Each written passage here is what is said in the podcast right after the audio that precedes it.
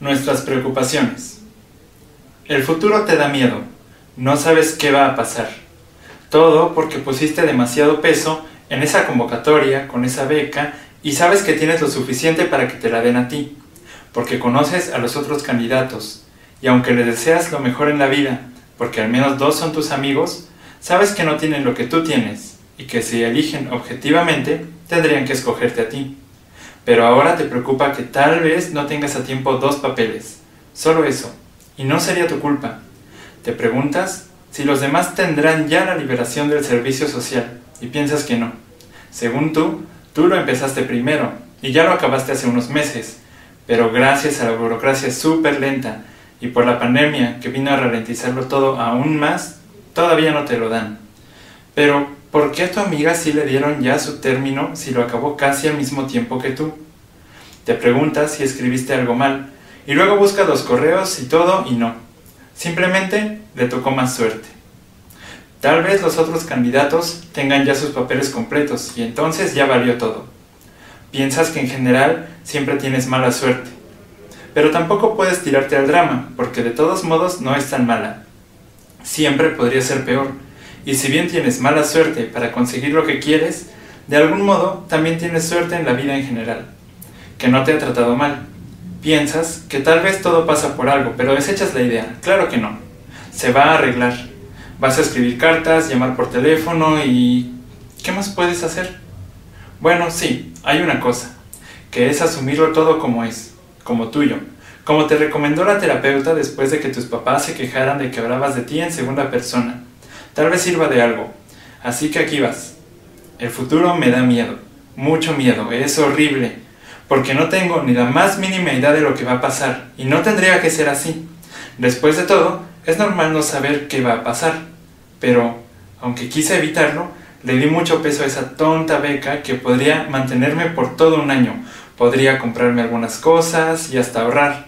Podría empezar a materializar proyectos a más largo plazo y todo eso, como independizarme, pero ahora todos mis planes podrían venirse abajo, porque aunque sé que tengo lo suficiente para que me la den a mí, te das cuenta de que lo que sonaba como solidario y motivacional con la segunda persona, cuando lo haces tuyo, casi puede sonar ególatra y desagradable. Porque conozco a los otros candidatos, y si bien sí les deseo lo mejor, sobre todo a dos, que creo que son mis amigos, sé que a fin de cuentas, si son objetivos, tendrían que escogerme a mí. Y no es soberbia ni nada, simplemente sé que estoy mejor calificado. Al menos para lo que piden en esta convocatoria en específico. Pero ahora me preocupa y me enoja y me altera y me desespera mucho que puede que no tenga tiempo dos estúpidos papeles. Nada más eso. Y lo peor es que no sería mi culpa. Sería del despistado de...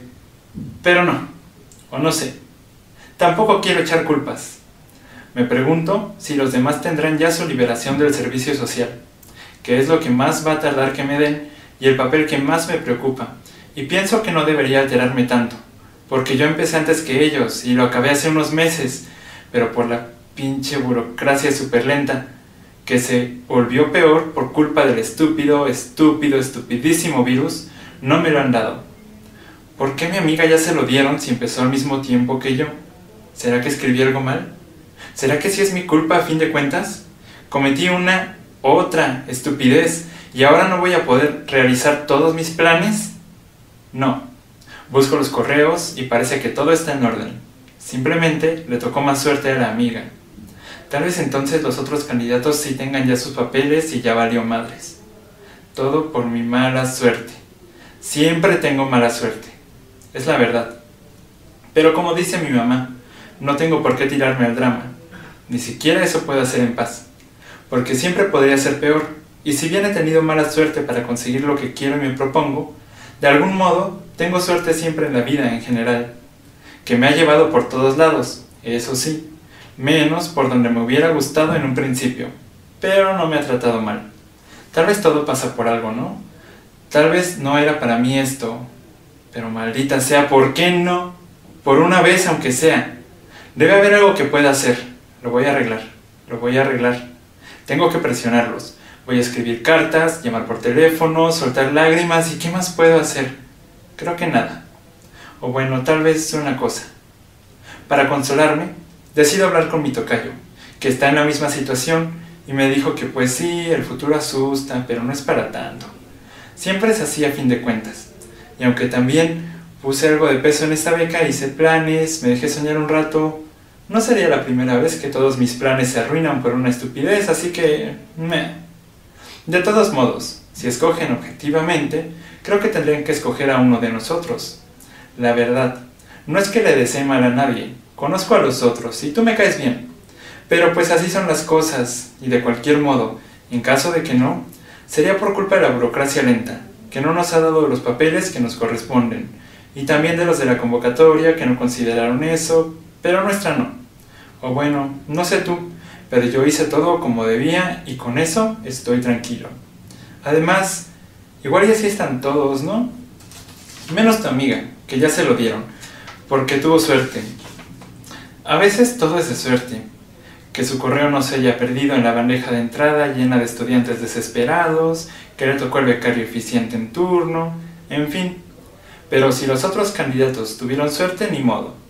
Yo voy a hacer lo que me toca les voy a marcar, a escribir cartas y si ni así se puede, pues nada que hacer. No, no creo que las cosas pasen por algún motivo trascendental. Por un motivo sí, obvio, por ineficiencia de... Pero no quiero echarle culpas a nadie. ¿Qué más podríamos hacer? Solo esperar. Entonces esperan. Parece que sí se va a poder. Sí salieron los papeles. Lo lograron. Pero ahora falta ver a quién de los dos eligen. Creen que tal vez lo mejor sea que solo uno se presente a la entrevista, aunque va a ser difícil disimularlo. Podrían ir ambos, pero corren el riesgo de que los vean raro, por eso de abrir y cerrar un ojo u otro. Ya dominan el cambio con ambos abiertos, pero para hacerlo rápido, como lo requeriría una entrevista, sí necesitan cerrar uno y otro. También podrían ir mezclados, pero entonces puede que de pronto empiecen a hablar de ellos en segunda persona. Los van a ver raro, les harán pruebas, investigarán su historial y van a determinar que mejor ninguno, y eso tampoco es bueno. Pensaron que sería bueno comentarlo con la terapeuta, pero solo pone cara de preocupación. Hace muchas notas y los regaña por seguir jugando con los ojos. Es algo que no deberían haber hecho nunca. De todos modos, cree que fue algo que se dio accidentalmente por sus circunstancias particulares. Pero claro que no. Ustedes lo hicieron a propósito, ¿Para qué tratar de anular a alguno de los dos? Por eso, en cuanto tuvieron la oportunidad, acordaron almacenarse en distintos hemisferios. Pensaron que era uno de los superpoderes que la operación para curar el cuadro severo de epilepsia podría dejarles. La verdad es que su vida es bastante funcional, salvo por las veces en que los ven raro. De todos modos, no se puede dejar, no se puede quejar la terapeuta. Bien que le va a servir todo esto para su tesis de no saben qué grado, sobre los sujetos raros como ustedes. Desarrollo de trastorno de personalidad múltiple dividido en los hemisferios del cerebro en pacientes que han sido intervenidos con callosotomía.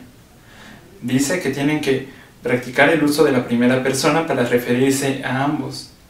Puede que funcione, pero si no, ya tienen un plan B. Ya saben quién va a presentarse a la entrevista. El pretexto será simple. Ayer me caí y por eso tengo un parche en el ojo. Apenas se rasguñó. Es para que nos infecte la herida. La próxima semana me lo quita.